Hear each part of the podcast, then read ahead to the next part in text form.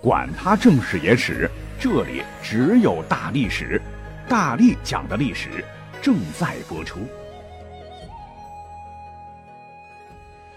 大家好，我是大力丸。端午节马上就要到了，不过今年被新冠闹的，估计划龙舟等聚集类的活动肯定取消。那端午节我们都知道是纪念爱国诗人屈原的，可是我们今天呢，绝对不能跟以前一样。老三篇的讲讲粽子啦，端午节啦，端午节吃粽子纪念屈原这些个哈，一遍遍去重复大家都知道的东西，实在是太没意思了。历史上关于屈原的身世、经历、遭际，以及他那特立独行的举止行为，从古至今处处充满着矛盾和难以解释的问题。再近一点说，比如端午节。真的是祭祀屈原的吗？以前，屈原投水自尽，难道仅仅是由于悲愤交加要杀身成仁吗？屈原真的如网络谣言所说，他有龙阳之癖，和楚王有不清不楚的关系吗？等等这些，结合着神秘的楚国文化，以至于呢，都形成了一个个千古之谜呀！这才是我们今天要关注的焦点。据考证，汉代以前的农历的五月初五与农事农俗有非常密切的关系。但是，如果你有机会穿越回去，问汉朝以前的人，问他们五月初五吃粽子是纪念屈原吗？今天你吃粽子了吗？我保证古人一脸懵逼，因为汉以前的古人们根本就不存在五月初五想念谁、纪念谁的问题，甚至是在秦朝之前。居然历史上就没有屈原事迹的记载，包括由西汉末年刘向收集整理的《战国策》就没有屈原事迹一丁半点的介绍。那么秦代以前为何就没有屈原的记载呢？这个谜团非常好理解哈。屈原生活在楚国末年，诸侯国之间看彼此都是不顺眼的外国。屈原是楚国人，影响力呢仅在楚国，其他诸侯国不可能将他写入史册。战国时期，各国都应该有五月节啊。可是屈原去世之后，除了楚国的国民可能还想着屈原外，其他外国人为啥要纪念屈原呢？第二个原因。屈原呢，不仅在诸侯国的影响力当时很低，在楚国的政治地位其实也不高。等一会儿会重点讲到三闾大夫啊，这个官职其实没啥实权。第三个原因，如果是细读《史记》和《战国策》，你会发现屈原在政治上其实没啥大的建树，也就没有记载多少屈原的政治主张和合纵连横的策略。那他开始的时候原本是被楚怀王蛮信任的，后来却一贬再贬，就没有机会登上政治舞台嘛。那么多年来呢，呃，其实一直存在一个很冷很冷的冷知识，那就是根据上世纪著名的古典文学家孙次周教授在中央日报发表的文章，说屈原是文学弄臣的发疑，竟然直指喜欢香草的屈原。有龙阳之好啊，那他当时为什么失意悲伤啊？就是因为倾慕于楚王，楚王后来变心了，所以屈原才会心灰意冷。最终楚王死，他殉情投了汨罗江。当时呢，孙教授这个观点引起了社会极大轰动，说闻一多、朱自清都支持他的观点，云云。那么我看现在也有不少人把这个观点当成真的在调侃。那在这里呢，我要负责任的告诉大家，闻一多和朱自清，或者说整个历史界没人支持这个观点啊，纯属孙次周个人的看法。你想，屈原是在公元前二百七十八年的五月初五投江自杀，而他疑似的另一半楚怀王呢，则是公元前二百九十六年去世。这倘若殉情，差了十八年，花了十八年为了楚王酝酿自杀，这可能吗？那好了啊，我们严肃的来讲哈，既然古代很长时间五月初五啊，它都不是纪念屈原的，那什么时候我们开始在端午节祭拜屈原了呢？这个谜团其实也好解释，从古文献看，像南朝宋时期的历史学家范晔编著的一本《后汉书》啊，这是正属记载有据可查的五月五日开展祭祀活动的史书。但却没有历史证据能证明汉朝开始这一天是专门用来纪念屈原的日子。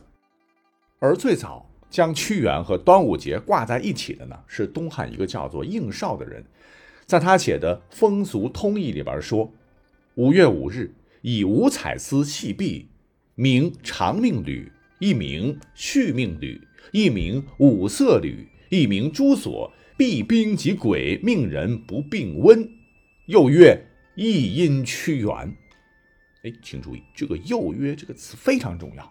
这就是说，汉朝人应绍只是听说了这个传说，他也不能肯定五月五日与屈原有关系，因为在汉代，五月五日所祭祀的人物主要是西汉时期的秦操，秦操姑娘那个秦操所记载的介子推。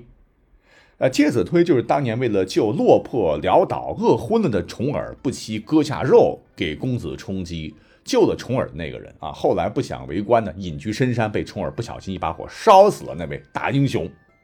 第二位被祭祀的呢，便是春秋灭楚鞭尸楚平王的伍子胥，后被昏君夫差逼得自尽，尸体装进皮革袋子里投入江中。奇怪的是，尸体不仅不下沉，反而沿江而上，不知所踪。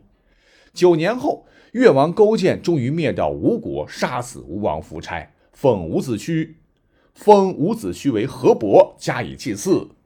每年五月初五，越国有竞龙舟迎河伯的习俗。还有两位，那就知者寥寥了。一位便是陈琳，另一位便是女性曹娥。陈琳是。东汉汉顺帝时期的人，官做得很大，先是当了苍梧太守，后来地方升中央做了廷尉，就相当于最高人民法院院长，为官清廉，深受当地百姓爱戴，所以岭南当地有祭拜陈琳的习俗。据说陈琳是在五月初五去世的，端午节就是为了纪念陈琳之说由此传开。曹娥那如今还小得的，那简直就是凤毛麟角了。相传其父在五月初五迎武神，就是迎伍子胥的祭祀活动中，是溺于顺江，数日不见尸体。当时他女儿孝女曹娥年仅十四岁，昼夜沿江嚎哭啊。过了十七天，呃，在五月二十日也投江了。五日后，曹娥的尸体抱负尸浮于水面，从此传为神话。而当时屈原。嗯，汉朝人、三国时代的人恐怕都不知道五月初五跟他老人家有啥关系。那么确切考证后得知，五月初五端午节跟屈原真正有关系的，他也成为了祭祀人物之一的，大概就是在南北朝时期以后。那屈原毫无疑问，历史上是确有其人。你像唐宋之后，历朝以来，逐步受到历代文人的歌颂传扬，名气才渐渐大了起来。一直呢都是一种被蒙冤、受迫害的清官形象示人，但即使这样，古人也一直没有人说他是爱国还是卖国。直到一九四五年，郭沫若将屈原的故事改编成了戏剧《屈原上演》，为国家灭亡悲愤交加、失望之际投于汨罗江。哎，从此呢，屈原才真正成为了伟大的爱国主义者。可是，一直以来。啊，人们对于屈原这种方式离开人世还是有很多的不解。其实选择自杀殉国有很多种方式了，那屈原为何当时要选择投江呢？经过深入研究，发现这其中缘由似乎并没有那么简单。屈原自尽呢，可能跟屈原本身另一个不为人知的职业有直接的关系，这个职业便是通灵通神的巫师。哎，这个观点是由许多历史学家研究得出的结论哈，不是我在这里瞎说。那先秦时代的人比较迷信哈，尤以楚国人为最。或许是由于楚国是起于南方，受中原文化影响较小，民风重巫鬼，尚淫祀，淫荡的淫，但不是淫荡的意思啊，是过度的意思。也就是说，楚人过于着重虚无缥缈的鬼神巫术和宗教仪式，有上巫的传统，是上至君王，下至黎民百姓非常信奉天象事情，觉得天象灾异那是上天发怒，怪罪人间，哎，就蒙上了一层人力不能改变的迷信色彩。生于斯，长于斯的屈原也是深受影响。作为贵族后裔，屈原投汨罗江前，最后的职位是什么？三闾大夫。三闾大夫呢是楚国特设官员，别的国家压根儿没有。主要工作内容就是掌管当时的楚国屈、景、昭三大和楚王家族血脉相连的这些姓的贵族子弟的教育，重点还要主持寺庙祭祀。何为祭祀？在楚国，简单来说就是祭告天地祖先，负责与神灵沟通。而在人与神之间沟通的人，我们叫什么呀？叫做巫师啊！啊，当时的巫师可并不是人们后来眼中的装神弄鬼之人啊，神棍和神婆。巫在那个时候是高级的神官，你呢可以把它想象成为红衣主教，地位崇高，受人尊重。三闾大夫主持宗教寺庙，干的呢就是巫主导的祭礼活动。你们还可以把它想象成为。礼部的官员，除了三闾大夫这个官职，我们又为何判定屈原是个巫师呢？在《楚辞》当中有一篇非常有名的文章啊，叫做《招魂》，说是屈原所写的。所谓招魂，就是把已故亡人的灵魂从黄泉路上召唤回来的意思。巫师当时会拿着死者生前所穿的衣物，爬上死者家的屋顶，然后面朝北方高呼死者的名字三声：“谁谁谁魂兮归来，君无下此幽都谢；魂兮归来，入修门谢；魂兮归来，返故居歇。”啊，回来吧，回来吧！呼叫完毕之后呢，将衣服从屋顶投入事先准备好的竹筐中，再从西边攀爬下来。下来之后，需要小心翼翼地拿着竹筐里的衣服。如果说鬼魂在巫师的召唤下真的回到故居附近了，巫师就会背对着门，面向鬼魂。